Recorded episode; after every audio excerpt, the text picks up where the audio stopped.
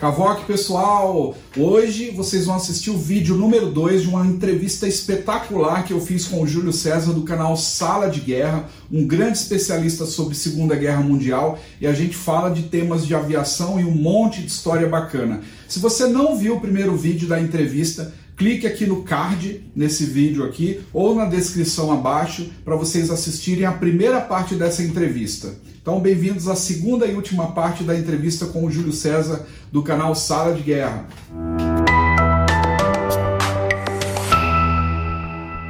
Eu senti uma doença que talvez não esteja ativa aí, tá? Que a gente chama hum. do vírus da aviação, né? Talvez esteja correndo um pouquinho no seu sangue. Você sabe que Bom, você viu como mudou os simuladores, né, de 98 para cá? É, é. E olha só, o, o, simulador de voo hoje ele é uma plataforma. Então você imagina o Flight Simulator como se fosse um Windows, certo? O Windows tem um Paint, mas não serve para você editar imagens. Ele tem um WordPad, é. mas não é muito bom para você fazer texto. Então texto. você compra o Photoshop especializado nisso, compra o Office, enfim, vai fazendo os trabalhos especializados.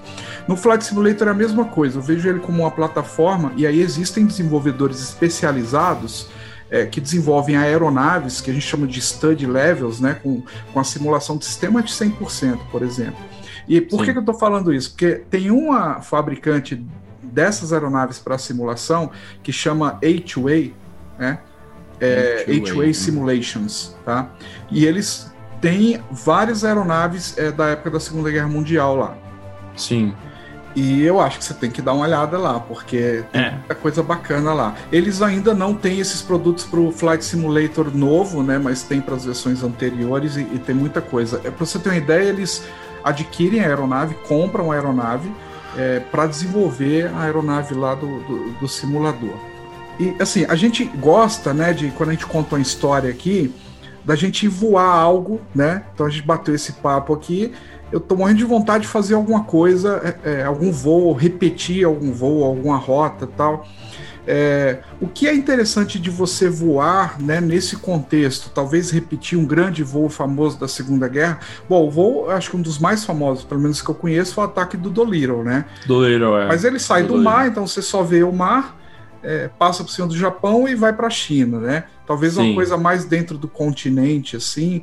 É, uhum. O que é, que é interessante? Tem, uhum, por exemplo, por exemplo, grande, esses voos, né, de destaque, né, que, que, que da Segunda Guerra. Você tem o, o bombardeio a Schweinfurt, que é a fábrica de, de rolamentos de Schweinfurt, que fica lá no sul da Alemanha. Isso foi em 43 que foi realizado a partir da Grã-Bretanha, né? Os B-17 americanos decolaram da Grã-Bretanha e eles queriam atacar essa fábrica de rolamentos porque para eles isso ia causar um impacto gigantesco no esforço de guerra alemão, né? Só que é o seguinte, Schweinfurt fica lá no sul da Alemanha, sudeste da Alemanha, sudeste, e fora da cobertura de caça.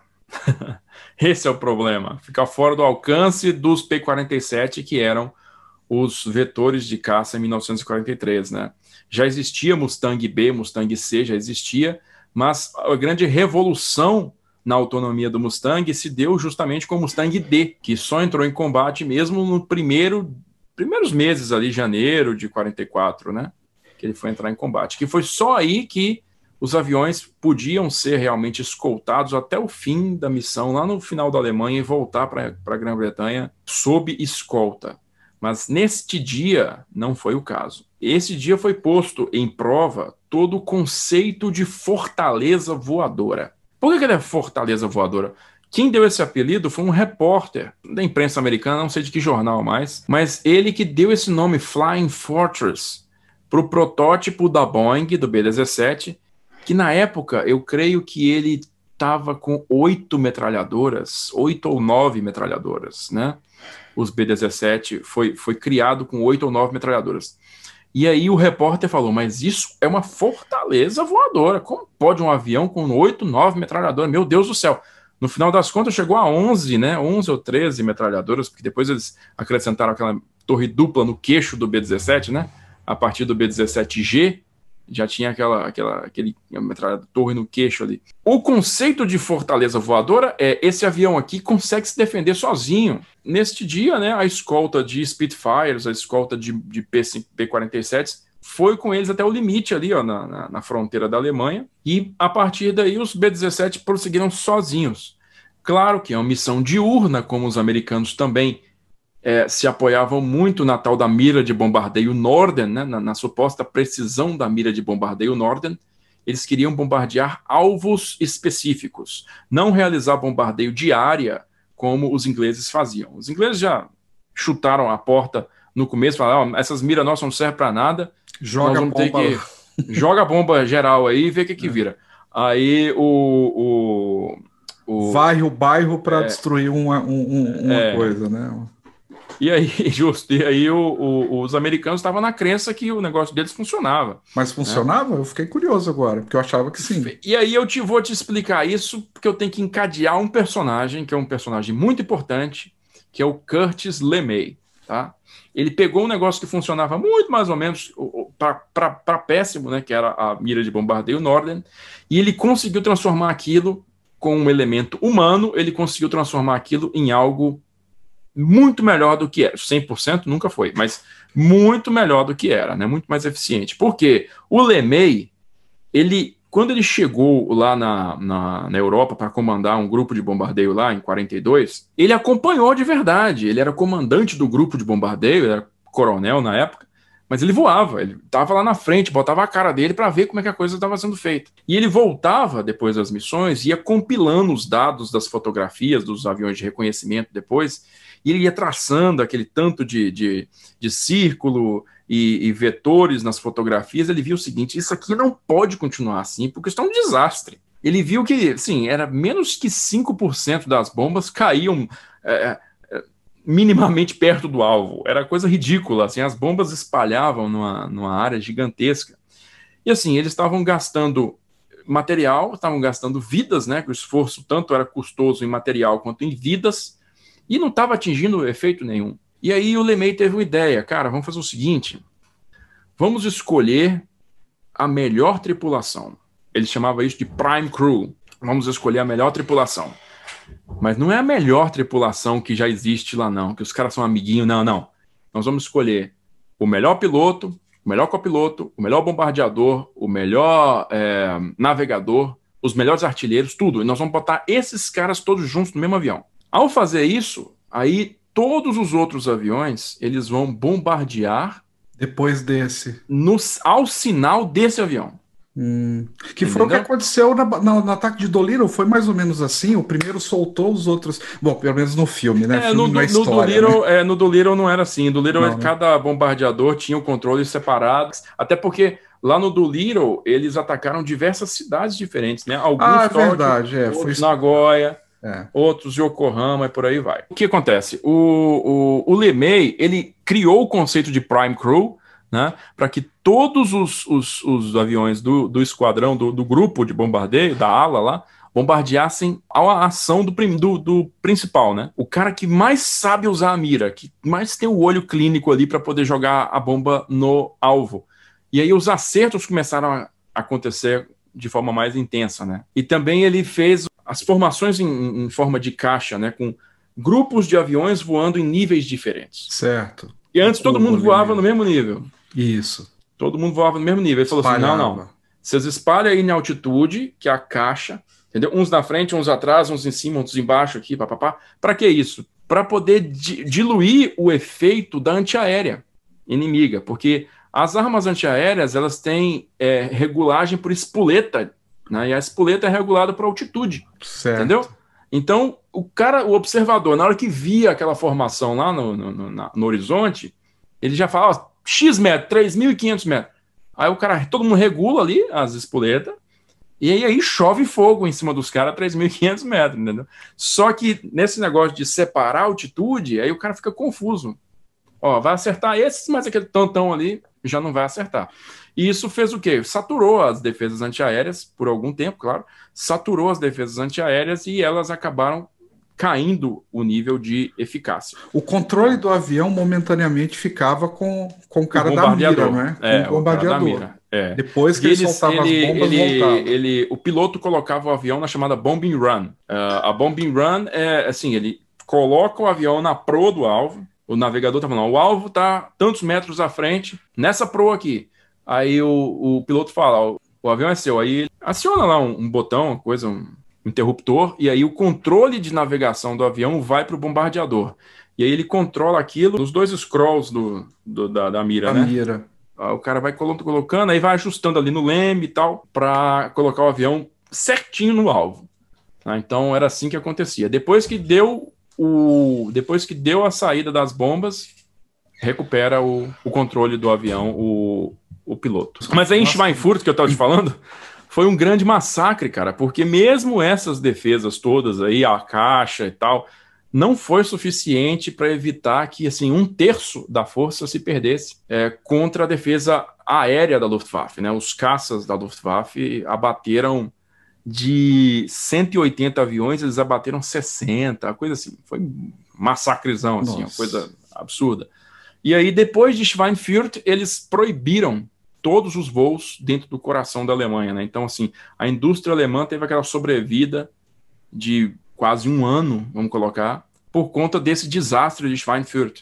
Então, é um voo interessante de ser reproduzido, né? Tem o voo do, do muito pouco conhecido do italiano, um bombardeiro contra Manama, que fica hoje, fica como é que chama o país, gente? Ali no Oriente Médio, Manama. E o, e o piloto dessa, dessa, desse bombardeio foi o Ettore Muti, que era como se fosse um. O cara era um gladiador do Mussolini, né? Era um cara assim, um aviador ultra ousado, aquele cara que.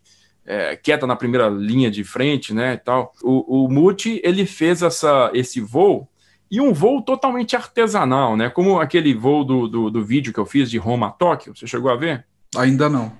Não viu? Esse aí você vai Não. gostar, porque é da aviação e é aviação hardcore, né? Aviação raiz. Então, ah, esse voo, recente. esse voo de, de Manama foi muito parecido, foi precursor, na verdade, desse voo aí. Aconteceu dois anos antes. Mas os caras fizeram a navegação. Imagina isso, não tinha como fazer a navegação de, de formação à noite, né? Porque tudo era baseado em. É, enfim, estrela, né? Manual, estrela, navegação para estrela.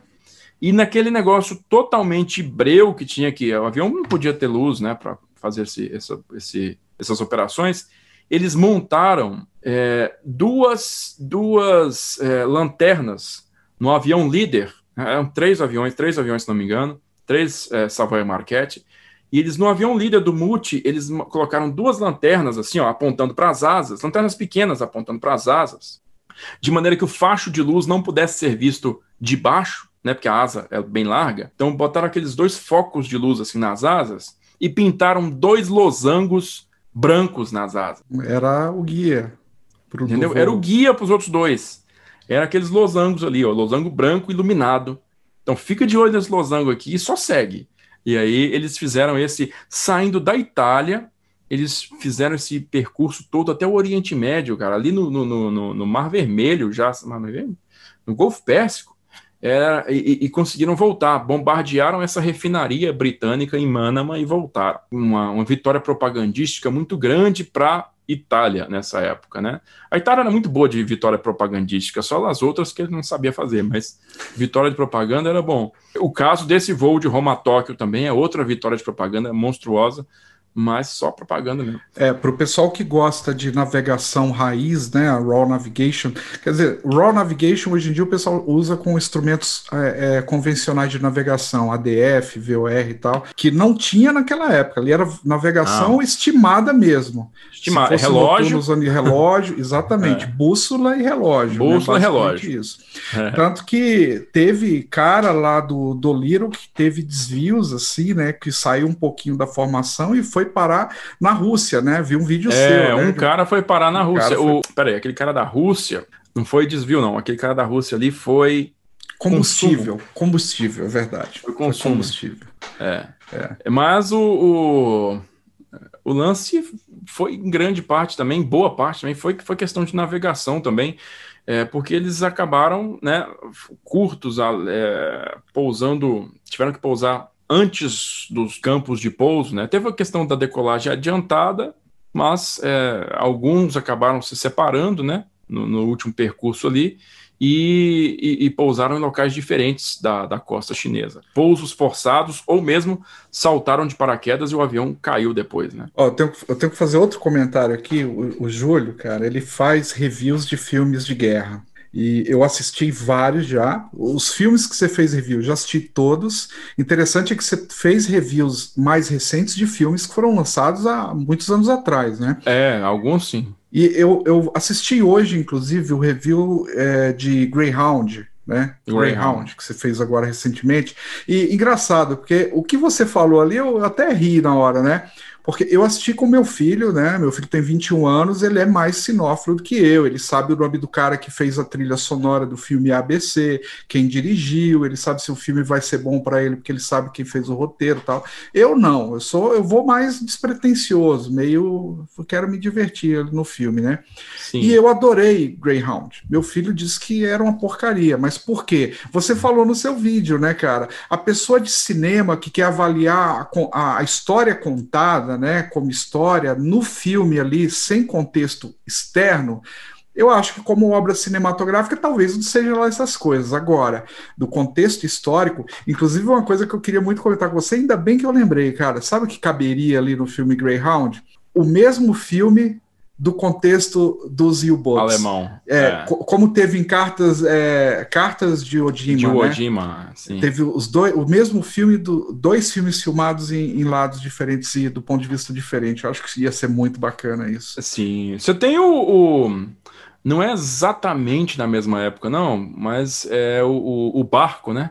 O Das Boot que é um filme alemão dos anos 80, foi filmado ali em 81, se eu não me engano, porque é da mesma época do primeiro filme do Indiana Jones, né? Inclusive utilizaram o mesmo set de filmagem lá na França, o, a base do submarino foi utilizada nos dois filmes. É um filme que é tido até hoje como talvez um dos mais verossímeis filmes de guerra já feitos, né? E ele mostra justamente essa guerra submarina da perspectiva do submarinista alemão, a tripulação do submarino alemão.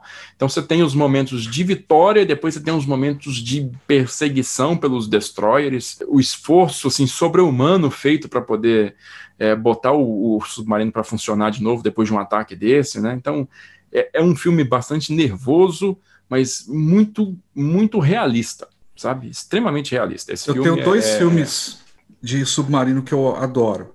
Um hum. é conhecidaço, né? Caçada ao Outubro Vermelho, Red Caçada ao Outubro Vermelho. Aí o... vai aí um abraço para o Sean Connery que faleceu ontem. Né? Ah, né? verdade. É, Hip Sean Connery. É, meu 007 favorito. O pessoal gosta do, desse último aí, né? O é, Greg. O Daniel Craig. Daniel Craig. É, mas eu gosto, gosto, gosto, sempre gostei mais de Sean Connery. Ele deu a cara do cara. Mas vamos lá. E o outro filme é o 571. Você assistiu esse filme? Porque junta Sim. dois assuntos que eu adoro. Ah, eu, eu já procurei, Júlio, assim, no mundo inteiro, um enigma para comprar Assim, você não acha. Eu acho que é até proibido, porque é um, é um, é um equipamento do, da Alemanha nazista, tá? Então, por exemplo, nos Estados Unidos, por lei, você não pode ter equipamento, a não ser em museus autorizados, acho que tem esse tipo de hum. dificuldade. Já pensei em reconstruir. Se você lá, se você for lá para o é, Berkeley Park, lá na Inglaterra, não sei se é Berkeley Park. Berkeley Park, né? Berkeley Sim. Park. Você é. tem lá, né? E você compra uns kits eletrônicos que imita Enigma, mas o, ah. o, o U571 submarino e, e, a máquina Enigma. Então, é, talvez seja o meu favorito. É, tem uma máquina Enigma funcionando no Brasil, lá em Porto Alegre. É, é inclusive da Federal, tá no Museu da Federal. Coisa assim, cara. Tá, existe uma Enigma funcional no Brasil é, que está em Porto Alegre. Foi um professor lá da Federal de Porto Alegre que foi à Alemanha e comprou e trouxe para cá. Né? É, e assim, não, não, pelo que eu sei, não há problema em ter assim, objetos para a Fernália da Alemanha nazista. Não, acho que eu tirei Unidos. isso de alguma maluquice que eu vi. Deve ter sido coisa é... do trato feito que eu assisti lá e ficou ah, gravado. Eu, eu o, cara, o, cara, do trato feito, ele, para efeito. Eu duvido muito que isso seja verdade, porque isso movimenta um dinheiro burro. E o cara fala assim: ah, qualquer coisa, o terceiro Reich eu não compro, não compro. Você está num negócio de compra e venda de artefatos históricos, você vai é. abrir mão de. E não tem lado, né, Júlio? Não tem lado. Não, igual A gente pode não. falar com entusiasmo da Luftwaffe, a gente não está sendo simpatizante do. Não, simpatizante de causa, tá, não. Você está né? falando gente, de, de, de tecnologia, de estratégia, de história. Pessoas, né? Não, é, justamente. É. Exatamente. Igual a gente história. conta a história aqui no Brasil de Lampião, o cara foi um puta criminoso, sei lá porque eu lembrei de Lampião, poderia dar outros exemplos é, históricos. poderia, maior, né? Não, eu, é. como historiador, não vou falar de Lampião. Por quê? É. Lampião foi bandido. Ué, é, peraí. Não dá. Então, não é por aí que você faz as coisas. Bom, né? Júlio, é, eu acho que o pessoal vai dividir essa entrevista em duas, porque deu assunto pra caramba. Cara, eu tô. É, eu, como eu já falei, quando eu mandei o seu o e-mail para te contatar, né, você viu que quem estava falando com você é um assinante, um cara que consome o seu conteúdo, né? Sim. Mas eu estou triplamente impressionado com o teu conhecimento. Ah. Então, cara, eu quero de novo agradecer pelo seu tempo, por ter aceitado o convite de bater esse papo, por ter me ensinado tanto aqui nessa hora e meia, o tanto que eu aprendi. Eu acho que eu vou. Hoje eu vou assistir pelo menos de Roma a Tóquio, e seus vídeos têm uma duração assim perfeita, sabe? Assim, nossa, é um, é um, um tirozinho 20 minutos por ali, 15 minutos. É, todos são nessa, nessa vibe aí, 15, 20 minutos. É, Quero de novo agradecer. Eu estou colocando aqui na descrição, além do seu canal, na verdade não precisa de propaganda, o canal já com 208 mil inscritos. Já recebeu a placa dos 100 mil? Tá aqui. Ah, que legal, cara. Parabéns. É. Parabéns. Daí, e olha, é. e, e, além disso, você tem uma loja né, de produtos relacionados com o seu canal e tem muito sim, produto sim, de avião lá na sua aqui. loja, né? Então tem camiseta, tem canecas, tem livro tem também, Júlio? Estamos negociando essa questão dos livros agora, mas a loja da Sala de Guerra vai se transformar também numa loja de livros online, tá? Especializada, claro, em história militar. Mas isso aí é daqui a algum, alguns meses, vamos colocar assim, porque ainda estamos assim. Eu estou expandindo agora a questão das camisetas, né? A segunda coleção, Antes de falar com você, galera, eu falei que eu estava na, eu estava numa ligação telefônica. Né? Eu estava conversando com o Paulo Bastos lá do, da Tecnologia e Defesa. E ele é um dos caras assim, que no Brasil mais entende de tanque, cara, mais entende de, de, de, de blindado. E ele tá assim, mas como é que essa loja sua só tem estampa de avião? Eu falei, mas, eu sei que isso é um problema, né? Eu vou resolver esse problema agora, né? A segunda coleção a gente vai colocar outros temas também além da aviação, mas eu vou, tá? Expandir o tema da aviação ainda. Eu ainda acho que precisa, porque eu coloquei na primeira coleção seis, né? O Spitfire, o 109, o P-47, o Sturmovik, o Zero e o Mach 205 italiano. Fiz um apanhado geral assim, né? Só que ainda falta gente importante como Mustang, não é isso? Stuka, Corsair. Como é que eu vou deixar esses caras de fora? Não tem como. É... Então, vamos fazer mais. Mustang, mais porra, eu imagino. Sabe como eu imagino a camiseta do Mustang? Ele ah. como se fosse um, um, um blueprint entendeu? Ele assim, de, de lado e ele de frente, assim, pra gente ver aquele take lá, inconfundível, sei, né? Aquela sei, parte, sei, nossa. Mas, cara, já vi suas camisetas, aliás, parabéns pelo design. Aliás, eu vou dar uma passada na sua loja lá, vou comprar alguma coisa para mim. Pa passa lá, passa lá do. Pra não na, repetir na as camisetas lá, todo mundo que gosta. Tenho certeza que você vai gostar. Infelizmente, errei nessa primeira, nessa primeira, é, primeiro lote que eu comprei, que eu não comprei camisa XG e aí, Ué, muita foi uma gente... Foi não, para mim? Não, eu tô dizendo que muita gente. Shape, rapaz. É, eu uso GG. Eu não, uso. eu uso eu, assim, eu, eu, uso GG para XG, mas tô de é, regime. O, o, meu o meu o público lá reclamou, cara, como assim não tem XG? Como é que eu vou vestir? É, aí aí não, então tudo bem. Agora na próxima eu vou pedir XG, muitas XG né, para tá atender aí. Júlio, de novo, cara, muito obrigado. Estou muito feliz com esse papo, tá? Muito obrigado, muito sucesso para você. Espero Igualmente. que no próximo papo, se você nos atender novamente para a gente falar de. Eu tenho tanta pergunta aqui, cara, que eu. eu ah. não... Senão ferrou, né? Hum. Tem um aqui que fica aqui na minha língua coçando assim. Hum mas vai, vai ficar para outro vídeo. Outra vez, se a gente é, tiver a oportunidade não, de conversar, quiser. e possivelmente você já respondeu ela. Mas, ah, vou fazer, vai, vou fazer. É, é, uma pergunta bem básica, tá? Mas que eu não sabia, né? Tem duas perguntas. Tem uma que você respondeu no vídeo que eu assisti ontem, né? Porque eu, tem um nome de uma patente que eu adorava, né? Open Group and Fear, né? Obergruppenführer, é, é. Porque eu assisti o, o, o, o Homem, do Castelo Alto. Nem The High Castle, né? O Homem do é. Castelo Alto.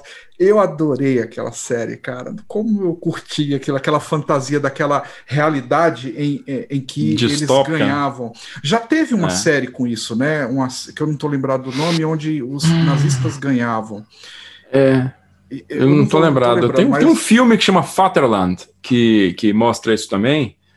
É, que é baseado em outro romance que a Alemanha também é. Não, é ficção científica aí, enfim, Alemanha Você ganha, explicou o que é o, o Upper Gruppenführer, né? É, o Obergruppenführer, sim. E é assim, eu achei muito bacana. Então, você já respondeu, inclusive, outras coisas lá nesse vídeo seu sobre patentes.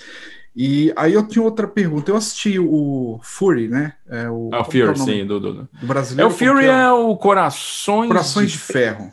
Corações é. de Ferro, com Brad Pitt. É. E aí o cara vista lá e fala, é uma divisão inteira da FS. Então, o que é uma divisão inteira? Que eu não sei, cara. O que é, é uma divisão? Porque às vezes eu falo, ah, três divisões Panzer invadiram a, a Birmania, sim. O que é uma divisão? O que é uma divisão? É o seguinte: isso é uma questão, assim, é bem simples, é a organização militar. A, a, toda formação militar ela tem que ser organizada por tamanho, não é isso? Não, é, não existe na aviação. A aviação militar, aí você vai saber o que eu estou falando. Não é o esquadrão, depois tem um grupo, depois isso. tem uma ala, não é isso? isso. Então, é, é, vai acumulando números, né? Esquadrão normalmente são 12 aviões, né? Esquadrilha, isso, 12, 12 aviões. 12, esquadrilha. Aí começa assim, começa assim, depois você vai agrupando grupo de caça, ala de caça. No caso do, do exército, que usa esse termo divisão, a gente começa com o pelotão, né? Seria a menor unidade, o pelotão. Claro que os caras vão falar que é o grupo de combate, é o menor, pelotão, mas, assim, é o pelotão. é, por exemplo, o pessoal que foi resgatar o soldado Ryan ali, era um pelotão. É, né? é, é nem um pelotão ali, ali era, ali é, um né? grupinho de combate. O, o pelotão é no, mais ou menos 40 cara. Ah, então é muito. Mais ou menos 40, porque ele tem uns, uns três grupos de combate nele. Três ou quatro. Eu estou falando de forma generalista, assim, é, é, o que a maioria aceita. Tem organizações que diferem. Três pelotões formam uma companhia. É, é a mesma organização da polícia militar também, viu? Pelotão, companhia. E aí vem três companhias formam um batalhão. Batalhão. Um batalhão. Três batalhões formam um regimento. Três regimentos formam uma divisão. Eita, gigante, meu Deus. É, Bom, então lá é. no Furry eu devo ter ouvido errado, porque não tinha uma divisão. Lá é um né? batalhão, eles falam um batalhão. Ah, um batalhão. Eles falam um batalhão SS, né? Ah, o cara volta, um batalhão SS ali. É, um batalhão SS é três companhias, ou seja, você está falando de 120, homens, 360, cara. 360. É, 360, cara. Aproximadamente. Tanto que uma hora lá o cara fala assim, tem uns 300 eles são uns 300. Depois eles, eles começam a, a resistência lá, mas é, é, um batalhão seria mais ou menos esse estimado aí entre 300, 300, 400 homens. Aí a divisão é dois níveis acima, né? Tem um regimento, depois tem a divisão, aí vem o chamado corpo de exército, que é três divisões, o exército, que é dois ou três corpos, né? E aí o grupo de exércitos, que é o dois ou três exércitos, né? Que só na Segunda Guerra que atingiu esse número de grupo de exército na história inteira, né? Só na Segunda Guerra que atingiu esse negócio de grupo de exércitos. Se bem que na primeira pode ter, pode ter tido também, creio que teve, né? Mas é, aí já é uma organização gigantesca, move um teatro de operações inteiro, um grupo de exércitos. Para dar um exemplo para você, a FEB, FEB, né? Todo mundo Sim, fosse é, expedicionária FEB. A FEB é uma divisão de infantaria expedicionária. Agora você já consegue saber mais ou menos quantas pessoas Sim. são, né, Galeno? Sim. Uma divisão de infantaria expedicionária que estava submetida ao quarto corpo de exército dos Estados Unidos, que estava por si submetido ao quinto exército dos Estados Unidos, que estava submetido ao 15 quinto grupo de exércitos, que era o que tomava conta da frente de combate da Itália que era a autoridade máxima no grupo de na frente de combate da Itália. Bom, cara, as perguntas para você, para um cara que conhece tanto assim, são infinitas, mas vamos encerrar para a gente ter assunto e um gosto de quero mais. Se a gente tiver uma outra oportunidade com você, de novo, Sim. agradeço. É, precisar de mim aí, se um dia você quiser brincar com o simulador e quiser, precisar de, algum, de algumas indicações aqui do que você usar, conte comigo. E, Com cara, certeza. valeu, cara. Muito obrigado. Espero não ter te cansado muito aí, tá? Que isso, que isso. É um prazer, galera. Prazer. De novo, parabéns pelo trabalho que você vem realizando aí, parabéns pelo canal. E estou à disposição, né? Assim que, que, que a gente puder, marca uma nova conversa aí, se quiser. Estou é, à disposição mesmo. Gosto muito do trabalho que você faz. Parabéns e abraço para todo mundo que está nos vendo aí agora. Tchau.